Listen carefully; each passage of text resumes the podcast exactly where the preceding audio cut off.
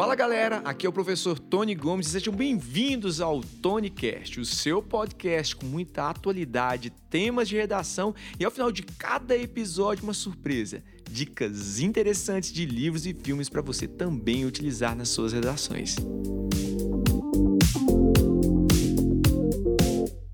Durante uma das minhas aulas, ao discutir um tema de redação, fui informado por um amigo e professor de sociologia, João Gabriel, sobre um ponto. Nós, homens, não podemos ser feministas.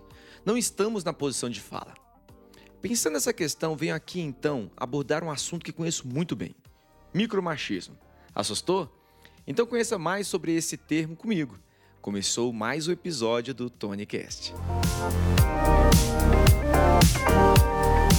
Calma aí, eu não estou a fim de trazer um papel radical, levantando bandeira partidária ou algo do tipo. Pode ficar tranquilo. Quero relatar que no cotidiano adotamos comportamentos que, mesmo lutando pelas causas feministas, são tóxicos e prejudicam inconscientemente a posição das mulheres. Falar que se um homem cuida dos filhos, ele é babá.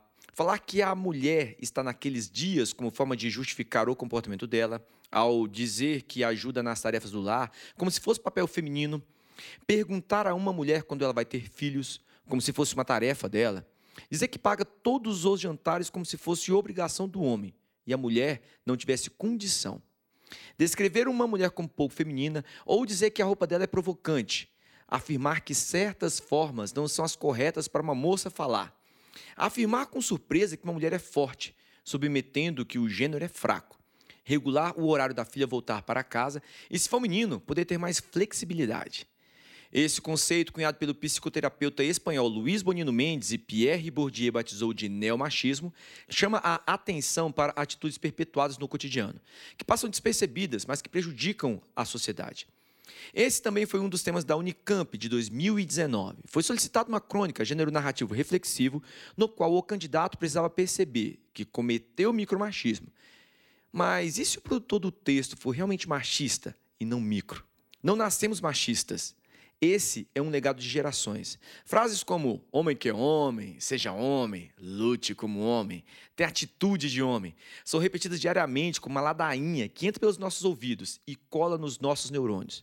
Reprogramados, agimos machisticamente, muitas vezes sem perceber. Se pararmos para pensar, temos sintomas micromachistas dentro de nós. Homens ou mulheres, reproduzimos, multiplicamos, mas nunca subtraímos essas atitudes. Não nos corrigimos. Falamos da boca para fora que não somos machistas, mas o corpo fala. As atitudes comprovam e a sociedade padece. Como esposo, irmão, tio, padrinho, sobrinho, professor e filho, peço desculpas por atitudes inconscientes, mas que me foram ensinadas, cobradas e até elogiadas pela sociedade que me educou. Cabe a nós, pela consciência adquirida, mudarmos diariamente, desconstruindo hábitos, não aplaudir atitudes, mas também falar sobre o que não é certo. Reflita um pouco sobre as suas atitudes, não somente pelo Dia da Mulher, hipocritamente. A melhor homenagem é nas atitudes diárias. De nada adianta homenageá-las no dia 8 de março e massacrá-las nos outros 364 dias do ano, pela exclusão no trabalho, por ganhar mais que elas, pela violência física, moral, psicológica, social, patrimonial. Elas não querem que você tenha pena, coitadismo. Elas querem respeito e condições para, independentemente, exercerem a cidadania sob os mesmos direitos que estão no papel, mas fora da realidade.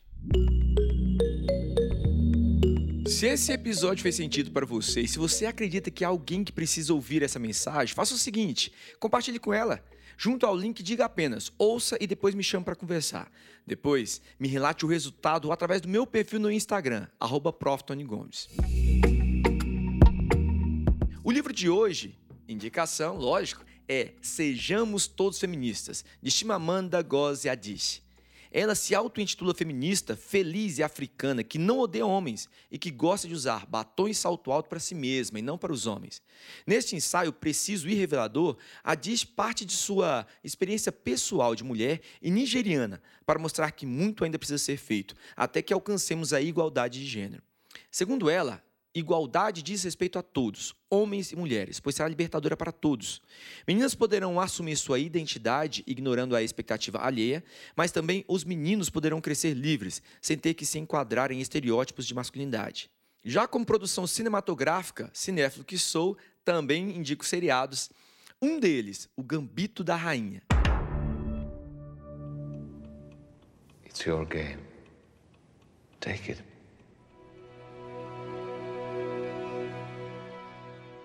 Em plena Guerra Fria, um esporte altamente machista, uma menina tem acesso ao xadrez, aprende e se destaca. Com a atuação da protagonista premiada com o Globo de Ouro e também prêmio como produção limitada, pois não há outra temporada. Se não assistiu, assista. Vale cada episódio. Eu não gosto de quebrar regra, né? mas terei que indicar outro seriado Denúncia. Bom Dia, Verônica. Superprodução brasileira. Esse seriado é um alerta às mulheres que sofrem de violência doméstica, psicológica e fala sobre a dificuldade em denunciar, em serem protegidas. Eu trabalho com o delegado Wilson Carvana. Tem muita mulher em casa nesse momento sem voz.